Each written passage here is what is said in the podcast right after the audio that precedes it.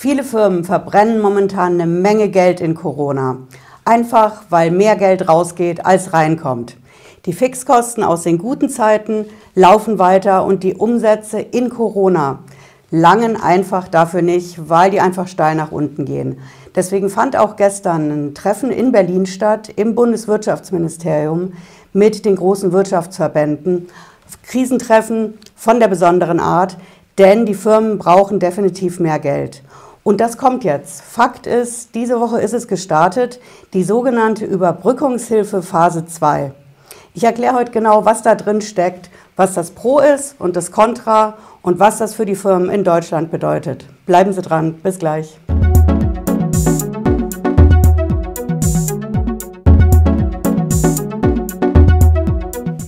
Ich bin Patricia Lederer, ich bin Rechtsanwältin in der Frankfurter Steuerrechtskanzlei Lederer Law. Ich freue mich, dass Sie dabei sind. Ja, wir kriegen die Hiobsbotschaften momentan jeden Tag rein. RKI vermeldet jeden Tag mehr als 11.000 Infizierte.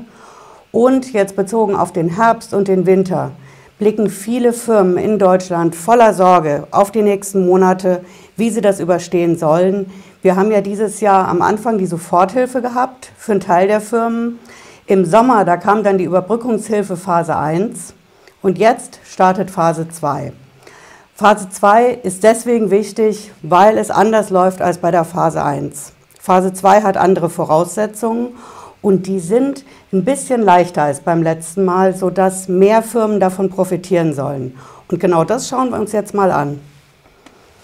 Ja, ich habe es mitgebracht konkret und ähm, ja, das knüpft natürlich an das an, was die Wirtschaftsverbände beim Wirtschaftsministerium in Berlin konkret vorgebracht haben gegen die Phase 1. Sie ist zu kompliziert und viele Firmen kriegen sie einfach nicht. Solo-Selbstständige fallen komplett raus, weil sie einfach diesen Unternehmerlohn nicht kriegen. Andere Firmen fallen raus, weil sie diesen Umsatzeinbruch von mindestens 40 Prozent in den Frühjahrsmonaten auch nicht haben. Es kommt einfach zu wenig bei rüber. In der Phase 1 haben viele nichts gekriegt oder nicht genug, um überleben zu können. Und deswegen kommt jetzt Phase 2. Phase 2 hat ein paar andere Kriterien als Phase 1 und wir schauen uns, wir denken ja immer positiv, erstmal das an, was das Pro ist für die Phase 2. Ja, Pro ist auf jeden Fall der erste Punkt natürlich, dass wir beim Umsatzeinbruch eine andere Größe haben. Bei der Phase 1, da musste ich einen bestimmten Umsatzeinbruch nachweisen und es gab immer diese Monate April und Mai. Da musste ich drauf gucken, ich musste mindestens 40 Prozent haben, bis zu 70 oder 100 Prozent Einbruch. Das ist jetzt nicht mehr so in der Phase 2. In der Phase 2, da läuft das jetzt anders ab. Ich muss zwar mindestens 50 Prozent diesmal beim Umsatzeinbruch haben, also mehr auf den ersten Blick, aber das Ganze hat einen anderen Zeitraum. Und zwar sind das zwei zusammenhängende Monate, jetzt kommt's, in dem Zeitraum April bis August. Das ist was ganz anderes als beim ersten Mal. April bis August ist eine relativ lange Zeitspanne und da muss ich in zwei zusammenhängenden Monaten mindestens 50 Prozent Einbruch haben. Der Sinn der Sache ist einfach der, dass das die Firmen erfassen soll, die Anfang des Jahres, April und Mai, noch Geld verdient haben, noch Umsatz gemacht haben oder zum Beispiel kleine Firmen, die nach vereinnahmten Entgelten äh, besteuert werden, bei denen es also entscheidend ist, wann es auf dem Konto ankommt. Die sind in der Phase 1 oft leer ausgegangen, weil die im April und Mai zum Beispiel das Geld aufs Konto gekriegt haben, was sie im Januar und Februar verdient haben. Und genau das soll jetzt diese Phase 2 verhindern, dass eben ein längerer Zeitraum betrachtet wird. Und um auch wirklich mehr Firmen zu erreichen, haben wir noch einen zweiten Teil drin beim Umsatzeinbruch. Das ist konkret, wenn ich einen Umsatzeinbruch von weniger als 50 Prozent habe, also in dem Fall hier nur 30 Prozent, ne, da kann ich jetzt auch den längeren Zeitraum anschauen. Ich kann also sagen April bis August und nicht nur April und Mai. Und dann kann ich auch in Anführungsstrichen, wie gesagt, nur 30 Prozent Umsatzeinbruch haben. Und das ist das Entscheidende. Ich kann also jetzt wirklich einen längeren Zeitraum mir anschauen, wenn ich saisonale Schwankungen habe, weil ich einfach im Sommer ein stärkeres Geschäft habe. Eventbranche, Messebau, da wird das Geld im Frühjahr verdient. und im Sommer weniger. Es ist einfach entscheidend, dass ich jetzt den April bis, den, bis zum August mir anschauen kann und nicht nur diesen kurzen Zeitraum, April und Mai. Das ist der erste Punkt bei der Phase 2 der Überbrückungshilfe, der einfach wirklich mehr Firmen erreichen soll. Ja, und dann haben wir den nächsten Punkt. Das ist die sogenannte ersatzlose Streichung, so heißt es hier, der KMU-Deckelungsbeträge von 9.000 bzw. 15.000 Euro. Das war bei der Phase 1 auch ein Kriterium. Kleinere Firmen bis fünf Mitarbeiter, die konnten maximal 9.000 Euro kriegen. Größere Firmen maximal 15.000 Euro.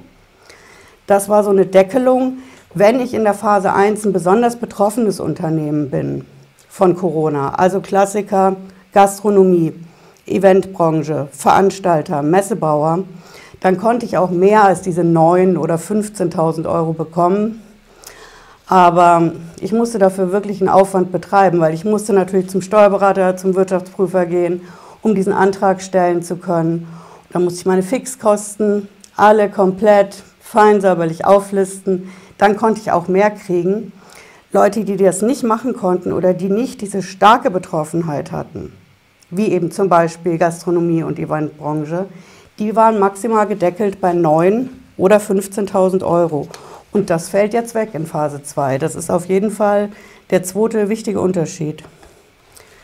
Ja, dann gucken wir uns mal an, wie das weitergeht. Wir haben die Erhöhung der Fördersätze. Das ist auch ein sehr wichtiger Punkt. Die Förderung, die umfasst ja die Fixkosten, die bei den Firmen weiterlaufen, obwohl einfach weniger Umsatz da ist. Und die Förderung, die war bisher in Phase 1 maximal 80 Prozent von den Fixkosten. Wenn ich also einen Umsatzeinbruch hatte von 70 Prozent aufwärts, dann konnte ich bis zu 80 Prozent meiner Fixkosten ersetzt kriegen durch die Phase 1. Das geht jetzt hoch. Das geht auf 90 Prozent hoch. Ist auch ein wichtiger Unterschied zur Phase 1. Ja, dann geht es weiter. Die Personalkostenpauschale. Die wird auch erhöht. Personalkostenpauschale, wer meine Videos kennt, der weiß ganz genau, was das ist. Die Personalkostenpauschale, die fällt bei den Firmen an, die Mitarbeiter haben und die mehr Lohnkosten haben, als über dieses Kurzarbeitergeld gedeckt wird. Kurzarbeitergeld deckt ja die anfangs 60 Prozent, dann 70, 80 Prozent von den Gehältern. Es fällt keine Lohnsteuer an Sozialversicherungen müssen die Firmen vorschießen, kriegen sie aber auch erstattet. Wenn ich aber Personalkosten habe, die darüber hinausgehen, weil einfach Leute nicht in Kurzarbeit sind oder nur teilweise, wenn ich Mitarbeiter habe, für die das Kurzarbeitergeld zum Beispiel gar nicht anwendbar ist, weil sie nicht sozialversicherungspflichtig sind, das kann alles Personalkosten sein und die werden nicht komplett ersetzt, obwohl die als Fixkosten ja auch weiterlaufen. Nee, die werden zu einem bestimmten Prozentsatz ersetzt. Und dieser Prozentsatz steigt. Das waren bisher in der Phase 1 10 Prozent und sind jetzt in Phase 2 20 Prozent. 20 Prozent von nicht den Personalkosten, sondern meinen Fixkosten. Im Endeffekt kommt es darauf an, und das würde ich mir einfach merken, dass auch dieser Wert steigt.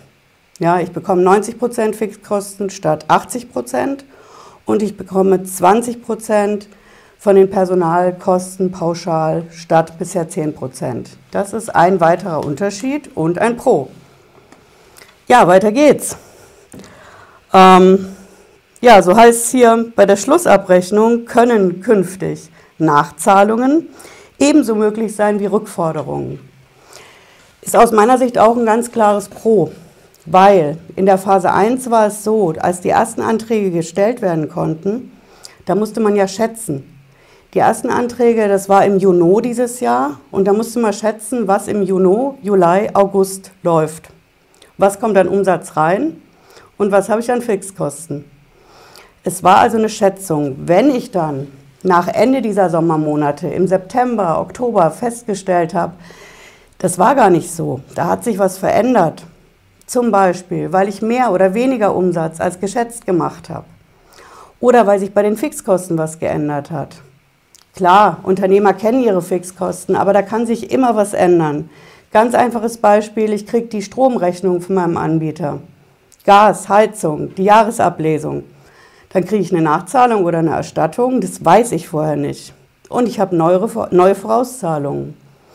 Mit anderen Worten, ich kann also im Herbst festgestellt haben, dass ich zu viel oder zu wenig beantragt habe bei der Phase 1, bei der Überbrückungshilfe. Und da war es bisher so, dass ich dann wirklich nach dem Motto friss oder stirb. Ich musste den Antrag stellen und das war's. Ich konnte nichts mehr machen. Das war die Situation im Sommer. Das ist dann angepasst worden. Jetzt Ende September, da hieß es dann, okay, es geht doch noch mal zu korrigieren. Dann ging, ging es, glaube ich, zu korrigieren erstmal bis 9. Oktober. Dann wurde es noch mal verlängert, erst bis Ende Oktober. Jetzt kann man sogar bis Ende November korrigieren. Und den Fehler, den macht man halt bei der Phase 2 jetzt nicht noch mal. Das Entscheidende bei der Phase 2 ist, ich kann jederzeit hingehen und sagen, okay, ich habe geschätzt für die Wintermonate, September bis Dezember, und ich stelle mittendrin fest, dass sich was ändert.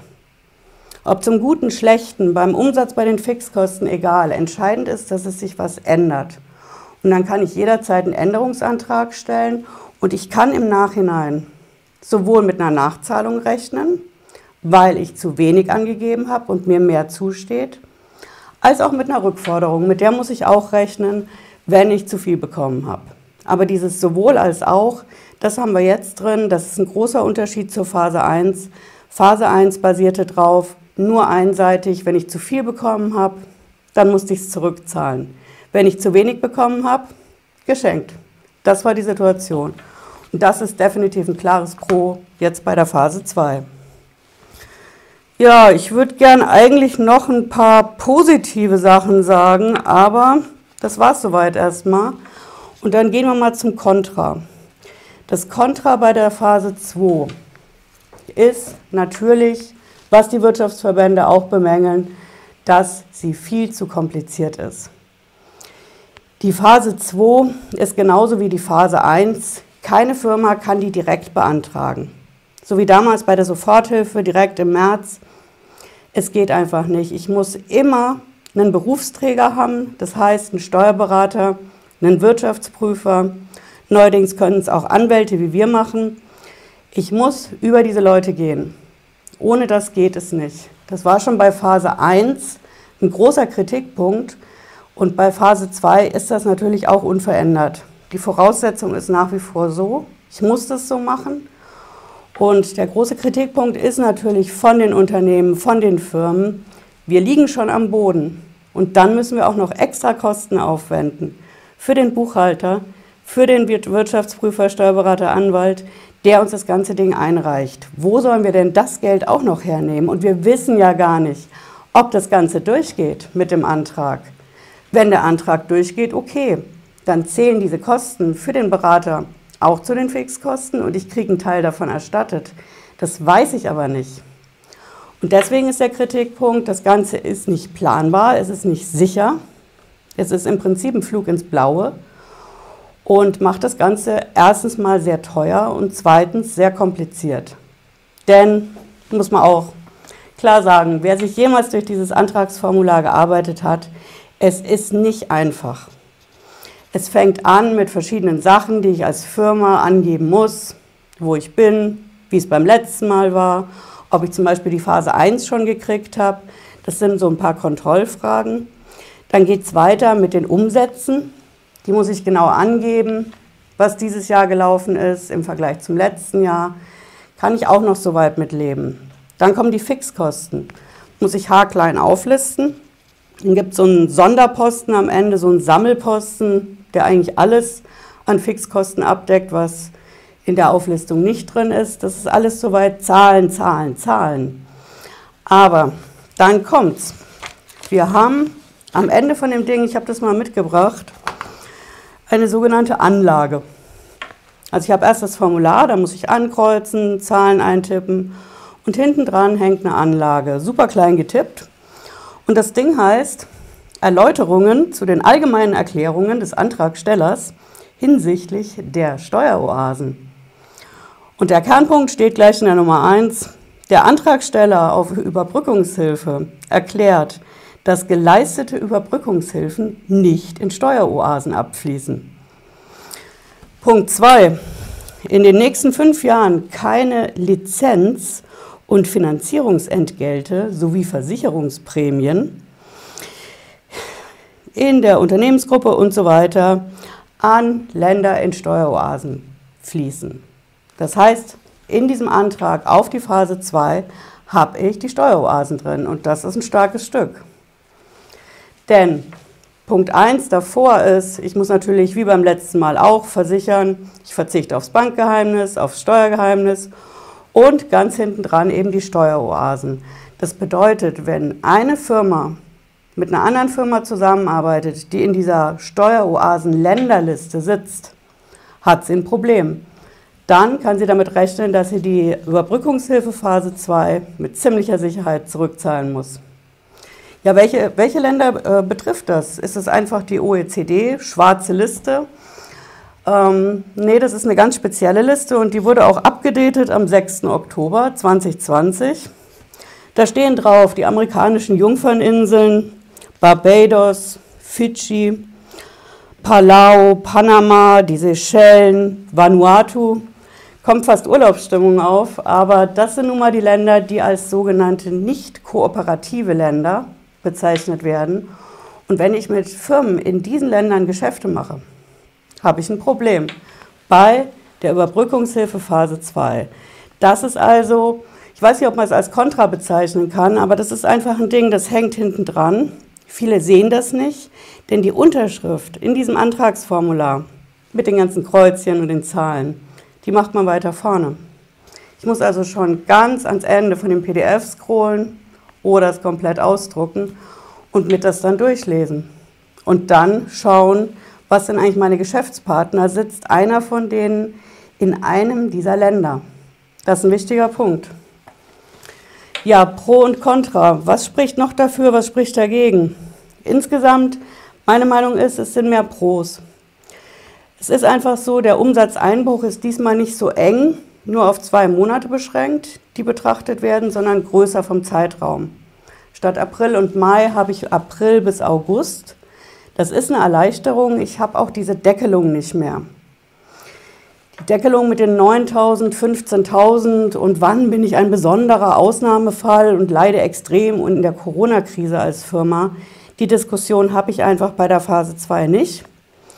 Ich kriege bei den Fixkosten, kann ich einen maximalen höheren Erstattungssatz kriegen, bisher 80 Prozent, jetzt 90. Die Personalkosten, da habe ich auch statt 10 Prozent 20 Prozent. In der Summe gibt es auf jeden Fall mehr. Die Kontras sind natürlich nicht von der Hand zu weisen. Die Kontras sind auf jeden Fall, dass das ganze Ding super komplex ist. Es geht nicht ohne Berater und die Berater dafür, die nehmen ihr Geld. Das ist eine unangenehme Sache und auch ein bisschen heikel anzusprechen, aber ich habe auch das hier mal mitgebracht. Das ist die Bundessteuerberaterkammer. Die hat diese Woche veröffentlicht ja, ein FAQ Paket zur Phase 2. Da steht ziemlich viel drin. Unter anderem, was zählt zu den Fixkosten zum Beispiel, was zählt beim Umsatz, zum Umsatzausfall. Es sind viele nützliche Erklärungen drin, aber der Klapper ist direkt auf der zweiten Seite. Ich schaue mal, ob ich das in die Videobeschreibung packen kann oder ob das nur für DATEV-Mitglieder ist. Aber wenn ich es kann, schauen Sie hier unten rein. Da habe ich das Teil verlinkt. Und Sie sehen es direkt auf der zweiten Seite, da ist ein Warnhinweis. Achtung, im Rahmen der Überbrückungshilfe 2 sieht das BMWI nun folgende Regelung hinsichtlich der Übernahme von Beantragungskosten des prüfenden Dritten vor. Ja, und jetzt kommt natürlich feinste Steuersprache. Wenn die vom prüfenden Dritten geltend gemachten Antrags- und Beratungskosten zu den in vergleichbaren Fällen üblicherweise geltend gemachten Antrags- und Beratungskosten in einem eklatanten Missverhältnis stehen, hat die zuständige Bewilligungsstelle die Gründe für die geltend gemachten Antrags- und Beratungskosten, gegebenenfalls in Rücksprache mit dem prüfenden Dritten, zu ermitteln. Lassen sich die Gründe für unverhältnismäßig hohe Antrags- und Beratungskosten nicht hinreichend aufklären, so ist die Bewilligungsstelle angehalten, im Rahmen ihres pflichtgemäßen Ermessens bla bla die Erstattung zu bewilligen. Bedeutet im Endeffekt, wenn die Steuerberater und die Wirtschaftsprüfer und die Anwälte diese Phase 2 machen, dann berechnen sie sie ihren Mandanten. Und wenn diese Rechnung zu hoch ist, dann werden diese Kosten dafür nicht erstattet, nach den Fixkostensätzen von jetzt bis zu 90 Prozent. Das bedeutet, dass bei der Phase 1 die Berater überhöhte Rechnungen gestellt haben. Für den Aufwand, den diese Phase 1 nun mal bedeutet hat, das war sehr viel Arbeit. Phase 2 ist genauso viel Arbeit. Ähm, das sind leider schwarze Schafe, die das verursacht haben. Denn überhöhte Rechnungen für die Nummer zu stellen, ist natürlich aus Beratersicht, okay, ich habe viel Aufwand damit. Aber aus Kundensicht, aus Mandantensicht werde ich mit einer überhöhten Rechnung konfrontiert, von der ich ja gar nicht weiß oder wissen kann, dass sie überhöht ist, weil es noch keine Erfahrungswerte zu dem Zeitpunkt gegeben hat. Die große Menge von den Steuerberatern, mit denen ich arbeite, mit denen wir hier in der Kanzlei arbeiten, die nehmen faire Preise. Fair, dass sie eben nicht für umsonst arbeiten können. Es ist Fachwissen, was sie weitergeben und für die Mandanten nutzen können aber eben nicht überhöht, sodass das noch zu schultern ist, auch für den Fall, dass der Antrag nicht oder nicht voll bewilligt wird, weil das eben ein Risiko irgendwo für beide Seiten auch ist. Aber die schwarzen Schafe waren leider so viele, dass die Steuerberaterkammer diesen Warnhinweis dahin gepackt hat, damit der Mandant weiß, wenn meine Rechnung für den Berater zu hoch ist für die Phase 2, dann werden die Fixkosten für den Berater nicht erstattet, sondern gekappt. Die werden gekappt auf das, was die Bewilligungsstelle, bei uns hier in Hessen ist es das Regierungspräsidium, für angemessen hält. Was ist angemessen? Ja, gute Frage. Es gibt darüber auch keine Erfahrungswerte, hängt natürlich von der Firmengröße ab, vom Aufwand, den ich mit der Buchhaltung habe, um die ganzen Fixkosten und Umsatzeinbrüche nachzuweisen. Es ist Neuland, aber es ist einfach beschämend für mich, zu sehen, dass es so viele schwarze Schafe gibt, die so einen Hinweis verursachen. Auf der anderen Seite gibt es einfach noch keine Erfahrungswerte, wie viel Aufwand ist das eigentlich? Wie viel kann man da berechnen? 300 Euro, 500 Euro bei kleinen Firmen, 3000, 5000, 10.000 bei großen Firmen. Schwer zu sagen. Viele Berater sitzen tagelang an diesen Auswertungen, um die Phase 2 einzureichen, war schon bei Phase 1 so da werde ich auf jeden Fall weiter zu berichten, denn das ist ein Thema, was das Ganze nicht unbedingt einfacher macht. Ja, die Beraterkosten sind auf jeden Fall das, die negative Seite bei der Überbrückungshilfe in der Phase 2. Und es ist im Endeffekt genauso wie bei Phase 1. Es geht nicht ohne Berater.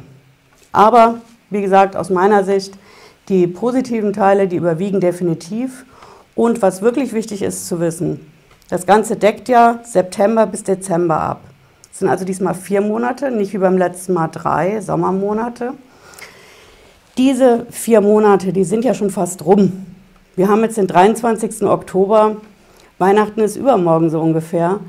Was mache ich? Das muss ich ja als Firma wissen. Was mache ich eigentlich ab 1. Januar? Wenn ich jetzt Ende Oktober hingehe und ich beantrage das, dann bekomme ich vielleicht im November mein Geld. Sind wir mal optimistisch, rechnen wir mal mit Mitte November. Bis dahin habe ich mein Geld. Das Jahr ist ja vier Wochen später rum. Weihnachten liegt diesmal so, wir haben im Dezember gerade mal drei Arbeitswochen und dann ist schon das neue Jahr. Was passiert im neuen Jahr? Und da hat der Bundeswirtschaftsminister gestern am 22. Oktober angekündigt, die Überbrückungshilfe wird eine Phase 3 kriegen. Für nächstes Jahr von Januar bis Juni Zwischendurch hieß es bis März. Juno war die letzte Aussage. Jetzt streiten sich aktuell der Bundeswirtschaftsminister und der Bundesfinanzminister, wer für 2021 einfach die Bazooka rausholen darf. Aber das ist wichtig zu wissen, das Ding wird fortgesetzt. Und darüber halte ich natürlich hier auf dem Laufenden. Denn ähm, Phase 1 war wichtig, Phase 2 ist noch wichtiger. Unabhängig davon, ob wir jetzt 11.000 Neuinfizierte jeden Tag haben, gemeldet kriegen, ob die Wirtschaft weiter runtergeht, ob alles nochmal runtergefahren wird. ist die Phase 2 wahrscheinlich die entscheidendere als die Phase 1. Und die Konditionen sind besser. Wie die Konditionen bei Phase 3 sein werden, wissen wir heute noch nicht. Stand 23. Oktober. Aber sie kommt. Das heißt, wir haben jetzt zumindest mal eine Planungssicherheit. Wir steuern aufs Jahresende zu und das neue Jahr wird starten mit der Phase 3. Ich halte hier auf dem Laufenden auf dem Kanal darüber, ist klar. Wenn Sie es nicht verpassen wollen, lassen Sie ein Abo unten auf dem Kanal. Und wir sehen uns spätestens Freitag 18.30 Uhr nächste Woche wieder oder zwischendurch, denn diese Woche war in Sachen Steuer- und Finanzamt richtig viel los. Bis dann, ich wünsche Ihnen einen schönen Abend, bleiben Sie gesund. Ciao.